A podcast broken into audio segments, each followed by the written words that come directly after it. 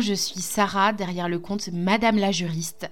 Ma mission à moi, c'est de faire en sorte que le droit ne soit vraiment plus vu comme ton ennemi, mais vraiment comme un allié dans ton business pour aller plus loin et pour atteindre plus facilement tes objectifs. Je le fais, je t'accompagne via deux possibilités. Euh, soit je te fournis en fait des modèles d'actes juridiques qui vont te permettre de te mettre en conformité, d'anticiper les problèmes dans ton business, ou soit je t'accompagne à passer de micro-entreprise à société et à aller encore plus loin, à aller vraiment défoncer ces barrières qui viennent dans ton esprit, te dire que tu n'es pas capable, te dire que tu n'es pas assez. Et moi, vraiment, j'ai envie de te montrer que c'est possible parce que j'ai accompagné d'autres entreprises à le faire et parce que je suis passée moi-même par ces questionnements que tu te poses actuellement. Hello, je suis Sarah du compte Madame la juriste et aujourd'hui nous allons parler des documents juridiques incontournables pour tous les freelances et les prestataires de services entreprennent en ligne. Si tu écoutes cet épisode de podcast, je suis convaincue que tu sais déjà que lorsque l'on entreprend en prestation de service, euh, on a parfois un peu peur pour sa sécurité, que ce soit sa sécurité financière, mais aussi plus on va avancer, plus on va penser aussi à la sécurité juridique, parce que quand on se lance, hein, on a plutôt euh, plusieurs rêves plein la tête et le cœur rempli d'espoir. Mais pour autant, il ne faut pas oublier que euh, on peut tous être amenés à rencontrer des pépins, des différends avec nos partenaires, euh, des euh, difficultés avec nos clients, un problème de fuite de données après un hack. Et du coup, tous les risques sont aussi gros pour notre réputation professionnelle que pour nos données personnelles. Parce que lorsqu'on est en entreprise individuelle, on n'a pas la même protection pour notre patrimoine personnel que lorsque l'on passe en société, par exemple. Donc, euh, je t'invite à écouter cet épisode de podcast qui va te donner les clés essentielles pour protéger ton activité de freelance de manière simple, pas très compliquée, de savoir étape par étape là où tu dois aller pour te protéger avec les documents juridiques adéquats. Donc ça va te concerner si tu es prestataire de services, donc par exemple graphiste, web designer, photographe, vidéaste, rédactrice web, copywriter, community manager, assistante virtuelle, assistante de formation, secrétaire, customer care manager ou par exemple même pet sitter. Donc tu verras, euh, ça c'est très large, euh, ça englobe vraiment tous les prestataires de services et je tenais vraiment à euh, faire cet épisode de podcast pour vous alléger, on va dire, la charge mentale et toi, si tu écoutes cet épisode, pour te permettre aussi de me faire des retours et de me poser par exemple des questions s'il y a des points qui te semblent encore très complexes à comprendre. Donc on va voir ensemble euh, trois catégories de documents juridiques indispensables pour te protéger. Premièrement, on va parler des pages légales, euh, les pages qui doivent par exemple figurer sur ton site internet. Ensuite, nous parlerons des documents comptables, euh, ceux qui vont plutôt intéresser ton expert comptable, mais aussi l'administration fiscale en cas de contrôle, voire même l'URSSAF. Et ensuite, l'autre catégorie qui concerne les contrats. Et là, c'est ma petite partie préférée. Donc, euh, j'espère que tu ouvriras grand les oreilles et que tu tiendras bon jusqu'à la fin de cet épisode. Alors, pour ce qui concerne les pages légales, en premier temps, il faut savoir que les pages légales, c'est euh, tous les onglets qui figurent souvent en bas de page sur un site internet, euh, comme lien cliquable aussi sur les formulaires de contact, d'inscription ou de paiement en ligne. Par exemple, dans le cas de figure où tu as uniquement une page d'atterrissage pour proposer une inscription à ta newsletter, mais que tu n'as pas de site internet, ou alors un formulaire de contact pour une prise de rendez-vous Calendly. La première page légale qu'il ne faut surtout pas oublier pour te protéger et qui est beaucoup ignorée mais pour autant très précieuse, c'est la politique de confidentialité. Elle te permet de collecter des données en jouant la carte de la franchise avec tes prospects en mode je collecte vos données de telle manière, pour telle raison, et je m'engage à respecter tous vos droits pour cela. En fait, cette obligation, elle concerne toutes les entreprises déclarées dès lors qu'elles collectent une donnée personnelle. Et une donnée personnelle, qu'est-ce que ça peut être? Une donnée personnelle, ça peut très bien être un nom, un prénom, une adresse mail, une adresse postale, euh, une image, une vidéo, un son ou tout élément d'identification d'une personne physique. Donc la liste euh, est bien plus longue qu'il n'en paraît quand on élargit tout ça. Et euh, je vais vous donner quelques points essentiels à retenir concernant la politique de confidentialité. La politique de confidentialité doit avant tout être présentée avant toute collecte de données de prospects ou de clients, avec idéalement une case à cocher ou une mention expliquant pourquoi la donnée a été collectée et un lien qui renvoie vers votre politique de confidentialité toujours avoir cette gymnastique euh, mentale de dire euh, donner en une phrase l'explication de pourquoi tu collectes la donnée, qu'est-ce que tu vas en faire, comment tu vas contacter la personne, et ensuite renvoyer le plus simplement possible vers le document de référence, c'est-à-dire ta politique de confidentialité. Ce document est obligatoire pour toutes les entreprises déclarées. Personne ne peut y échapper. Euh, ce document doit être simple, clair et hyper rigoureux pour respecter la réglementation applicable du RGPD. Et c'est du RGPD, hein, c'est pas de la RGPD, hein, comme on entend beaucoup. L'absence de ce document est sanctionnée jusqu'à 4% de ton chiffre d'affaires annuel. Et ça fait quand même mal quand on additionne les euros. Euh, c'est un manque à gagner énorme pour ton entreprise. Et en plus, la CNIL aime bien afficher sur la place publique, même si elle n'est pas obligée de le faire. Euh, elle se gêne pas trop pour le faire. Hein. Euh, on peut voir sur le site de la CNIL euh, plusieurs personnes qui ont été condamnées. Ça va des avocats, des médecins. vraiment, tout le monde peut y passer. Et donc, si tu es intéressé pour avoir un modèle de politique de confidentialité, je t'invite à aller dans le bar à modèle Legal Pitch où tu trouveras de quoi te protéger à ce niveau-là. Ensuite, deuxième page légale incontournable, ce sont les conditions générales de vente. Euh, parce qu'effectivement, euh, c'est un exercice compliqué quand on débute de s'attendre au pire. De s'attendre par exemple à ce qu'un client refuse de te payer. De s'attendre à ce qu'un client puisse copier ton travail et créer la même formation que toi derrière. De s'attendre à ce qu'un client euh, te demande un remboursement alors que tu as réalisé exactement tout ce qui était prévu dans le cahier des charges. Et c'est pourquoi les conditions générales de vente doivent anticiper ces, ces situations-là pour toi. Et en fait, tu ne dois pas laisser la place au doute ou à des zones d'ombre. Euh, c'est le grand luxe aussi de ces conditions générales de vente, c'est d'avoir le pouvoir d'anticiper les problèmes qui vont arriver et de te dire voici comment j'aimerais les régler. Donc, à titre d'exemple, il faut que tes conditions générales de vente contiennent euh, des clauses sur les services que tu vas proposer, les modalités de réservation, sous quelles conditions tu acceptes ou non de travailler avec un client, les modalités de paiement, comment tu acceptes d'être payé, est-ce que tu acceptes d'être payé par forfait, à l'heure, etc. Euh, la propriété intellectuelle aussi, gros morceau, parce que lorsqu'on fait par exemple de l'assistanat virtuel, on est amené à créer euh, des supports pour euh, bah, des formateurs ou pour d'autres personnes qui font appel à nous, même quand on fait de la création de contenu. Quels, sont finalement leurs droits pour exploiter ce que toi tu as créé et quels sont tes droits? Est-ce que tu as le droit de réutiliser ces templates et de les revendre à côté? Est-ce que c'est des créations originales Dans ce cadre-là, combien ils te payent en contrepartie, etc. Il y a aussi la question des données personnelles. Les données personnelles, on en a parlé un petit peu avant pour parler de la politique de confidentialité, mais tu vas devoir aussi faire un point dans tes conditions générales de vente pour parler de comment tu traites les données de tes clients. Euh, le droit de rétractation aussi, sachant qu'il n'est pas toujours applicable. Euh, il y a plusieurs spécificités applicables aux freelance et notamment aux prestataires de services, notamment si la prestation va être courte ou longue durée. Donc ce n'est pas toujours le même droit de rétractation applicable, donc faire très attention à ça les modalités d'annulation, de report, les modalités de résiliation, euh, qu'est-ce qui se passe en cas de litige, quels sont les premiers réflexes à effectuer et quel est le tribunal compétent avec le droit aussi applicable. Voilà vraiment ce qu'il faut retenir concernant les conditions générales de vente. C'est le document le plus fiable avant de valider une vente. C'est vraiment lui qui va récapituler, toutes les règles qui vont t'engager à ton client, mais aussi l'engager à toi. Donc c'est réciproque. Et c'est euh, un document très utile aussi si on veut vraiment améliorer l'expérience client, puisque euh, le Customer Care passe aussi par la protection juridique. Les conditions générales de vente sont obligatoires pour toutes les entreprises déclarées dès lors qu'elles vendent des produits ou même des services.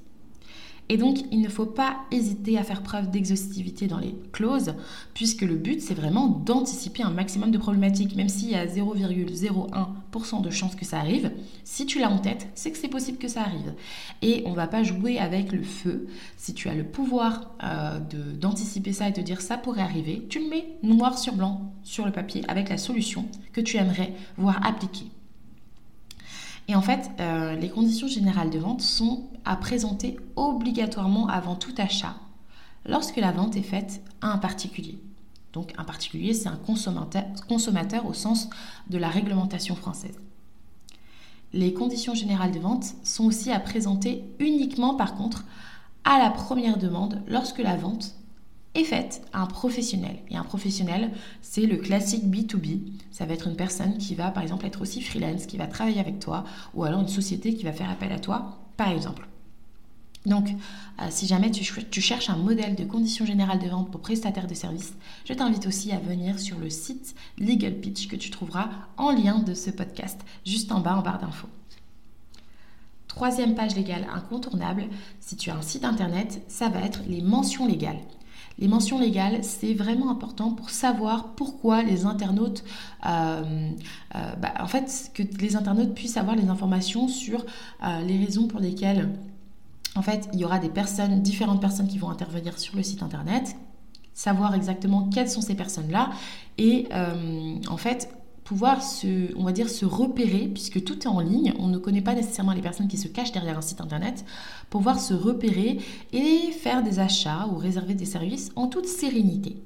Donc voici ce qu'il ne faut pas oublier de mentionner sur tes mentions légales. Il ne faut pas oublier de parler de l'éditeur, du directeur de publication et également euh, pour pouvoir vraiment, on va dire, apporter une information totale, il faut aussi parler du site hébergeur. Et donc, ce document, donc cette page, hein, ces mentions légales, doivent être vraiment synthétiques et présentées vraiment simplement. Euh, qui fait quoi sur le site internet Donc, ça n'a pas besoin de faire 10 pages. Euh, deux pages, c'est très bien, deux, trois pages.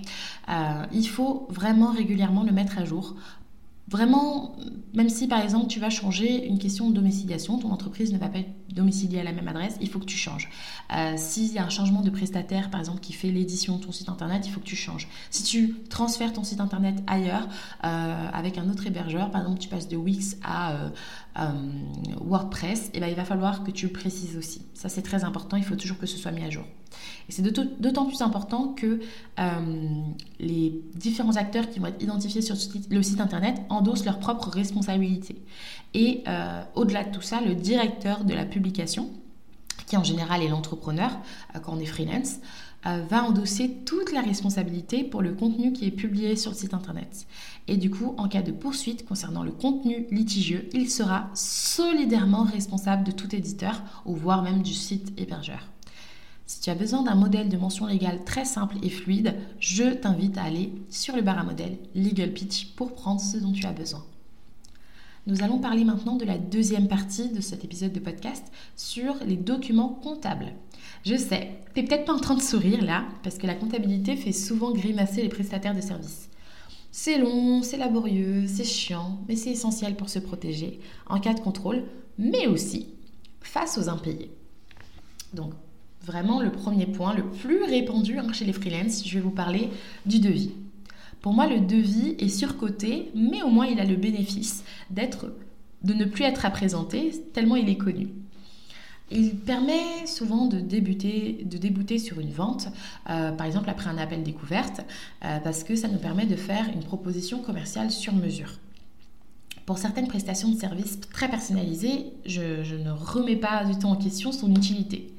Euh, toutefois, lorsque les, prix sont déjà connus à l'avance, lorsque la prestation est mensualisée ou packagée, euh, en fait, il vaut mieux s'en remettre à un contrat.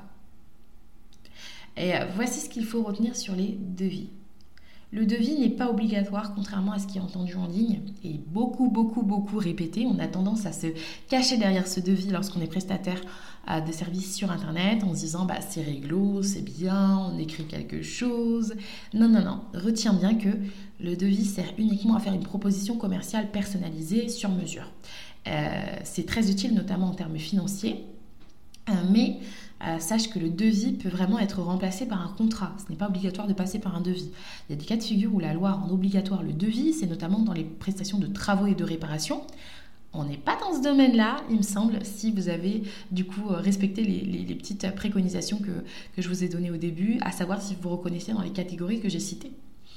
Et donc, il est recommandé de coupler le devis avec des conditions générales de vente avant de prouver leur acceptation en cas de validation.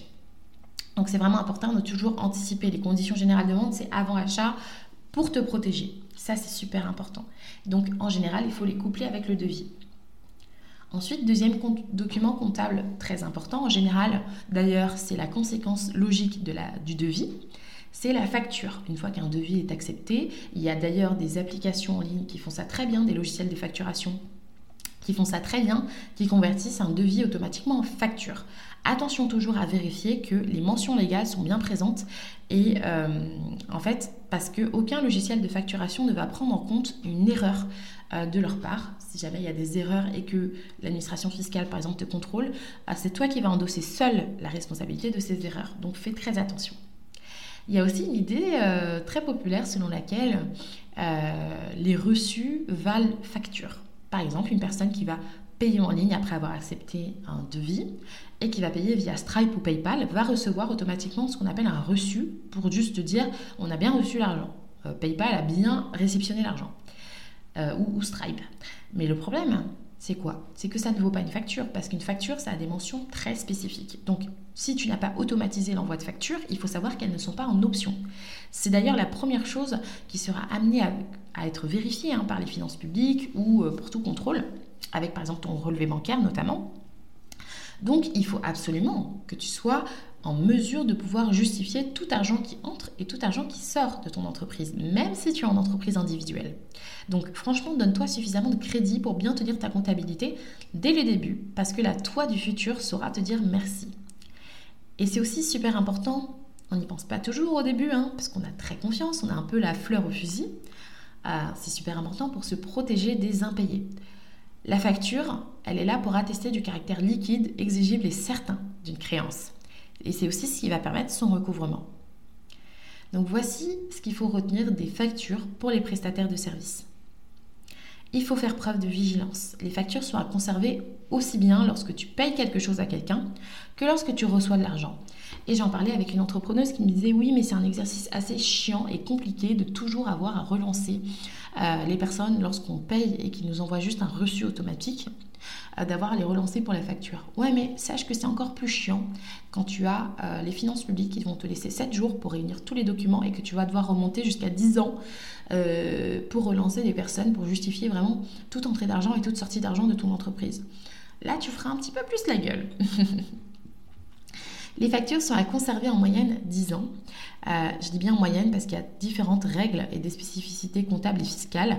Euh, donc du coup, il faudra mieux euh, bah, t'en remettre à un avocat ou t'en remettre à un expert comptable si jamais tu n'es pas calé avec tout ça. mais garder en fait ce nombre en tête invite à être prévoyante. Les mentions obligatoires des factures sont nombreuses et encore une fois, je peux que te recommander d'avoir un expert comptable, même si ce n'est pas obligatoire en entreprise individuelle ou même en société d'ailleurs.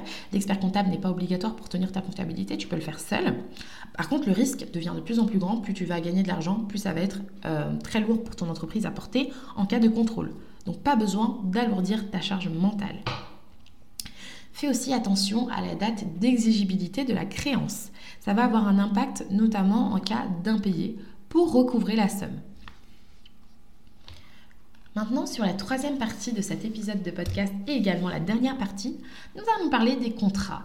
Et euh, moi, c'est la partie préférée parce que les contrats, on peut les utiliser pour plein de choses dans son entreprise et c'est vraiment le meilleur allié du freelance, contrairement au devis hein, qui, euh, selon moi, a trop bonne presse pour ce qu'il est.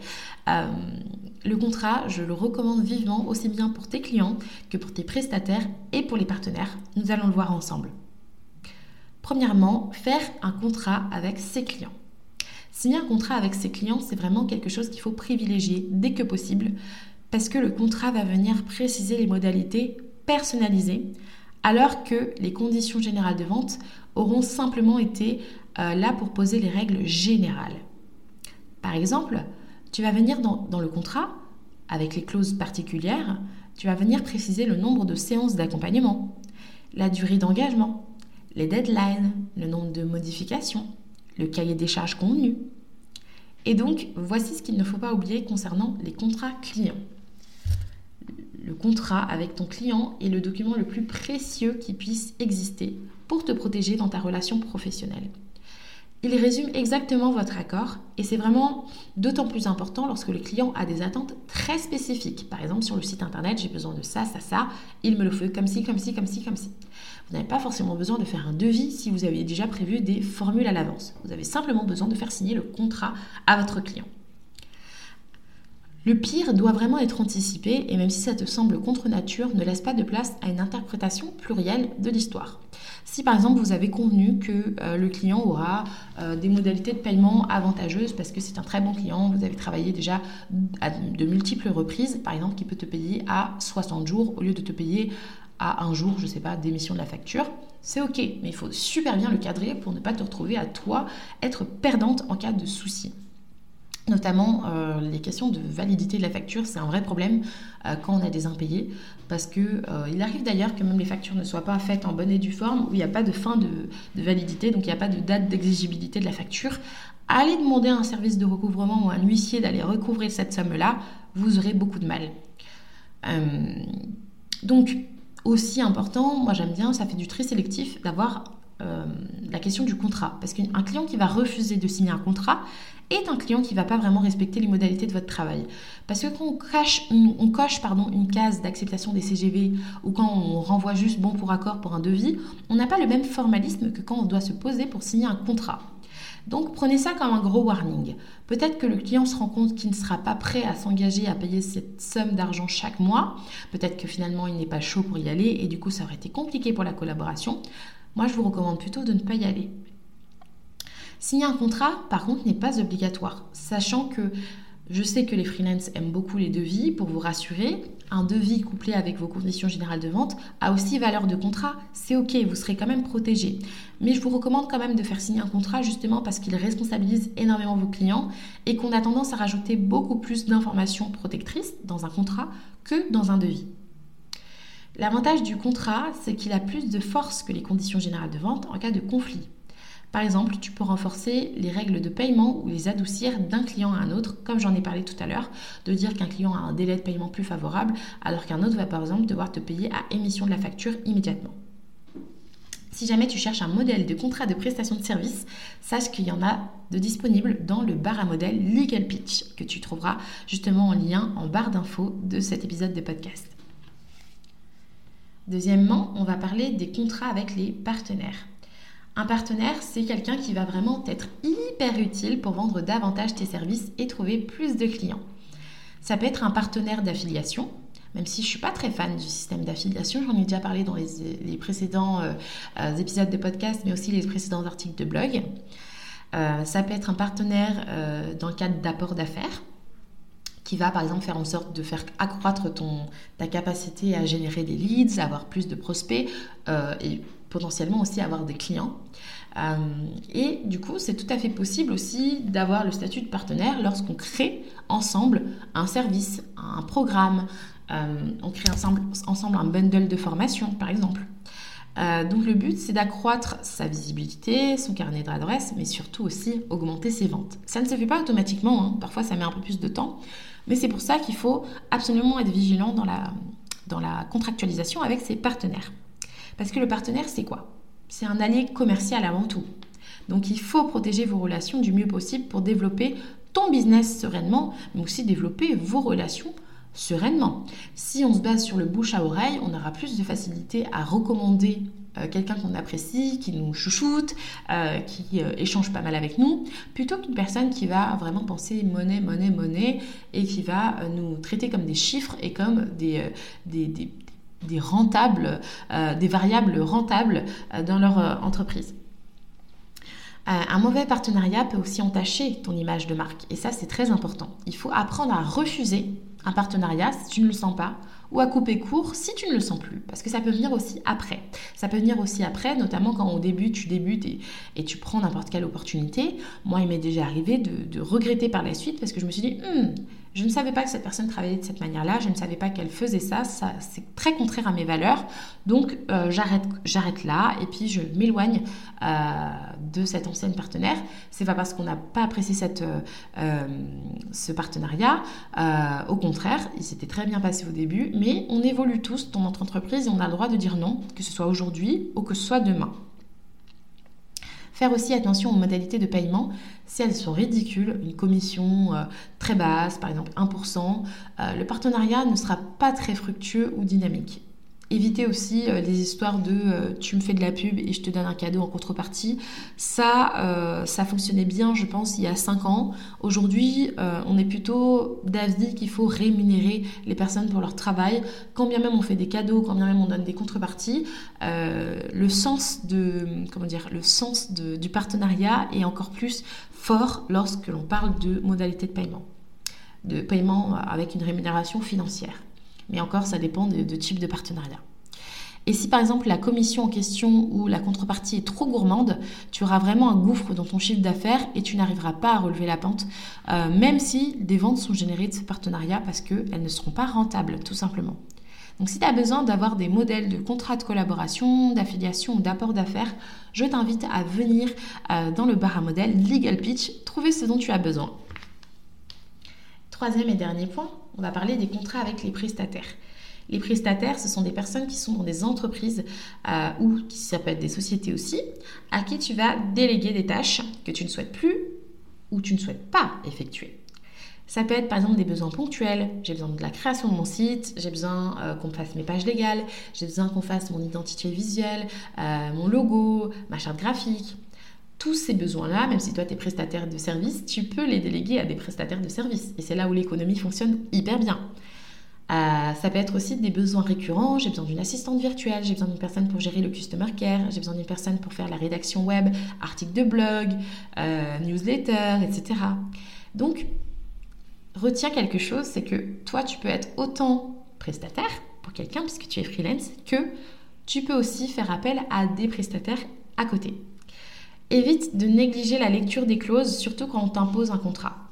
N'oublie pas qu'en cas de problème, tu seras engagé. Donc, c'est pas parce qu'on t'impose un gigantesque contrat qui fait 20 pages que tu dois le signer comme ça en disant oh, c'est bon, la personne, je lui fais confiance. Regarde tout et même négocie. C'est pas grave. Euh, vaut mieux partir en négociant et traîner un peu du pied pour perdre 7 jours de négociation plutôt que d'y aller et de regretter et d'arrêter une collaboration alors qu'elle aurait pu être bien plus euh, respectueuse pour ton équilibre professionnel. Toi, pour ton prestataire, ne lui paye pas de clopinettes, comme toi, tu n'aimerais pas qu'on te paye euh, vraiment peanuts pour ton travail. Si les prix sont trop bas, euh, ton prestataire ne sera pas motivé et la prestation ne sera pas saine pour lui comme pour toi. Donc fais très attention à ça. Et en parlant de rémunération, Sache que ton prestataire, ce n'est pas ton salarié. Donc, ce n'est pas une manière de contourner le fait de payer des cotisations sociales pour ton salarié. Ce n'est pas une manière de contourner le fait de devoir avoir des congés payés en cas de maladie, etc. Non. Le prestataire, si tu as besoin de lui, c'est qu'il doit en fait t'aider pour un besoin qui n'est pas, euh, on va dire, primordial pour la survie de ton entreprise et surtout qu'il ne doit pas euh, subir euh, un pouvoir de direction de ta part, un pouvoir de subordination également. Donc, tu ne dois pas lui imposer ta manière de travailler il est totalement libre. Tu entends bien freelance, dans le freelance tu as le free, en français peut-être pas, mais quand on dit en anglais ça fait vraiment sens. Euh, il a le cahier des charges, c'est-à-dire qu'il doit faire la to-do list qui a été prévue, la raison pour laquelle tu le payes en contrepartie de ses services, mais ça s'arrête là. Donc si tu as besoin d'avoir un contrat de sous-traitance, notamment lorsqu'il y aura de la manipulation de données et euh, lorsque ce sera des personnes qui euh, seront aussi amenées à traiter directement avec tes clients, je t'invite à venir dans le paramodèle Legal Pitch trouver ce dont tu as besoin dans la rubrique modèle de contrat. Et donc si tu as apprécié cet épisode de podcast, je t'invite aussi à venir télécharger sur le site internet Legal Pitch dans l'onglet ressources le guide de la conformité réservé aux freelances et aux prestataires de services.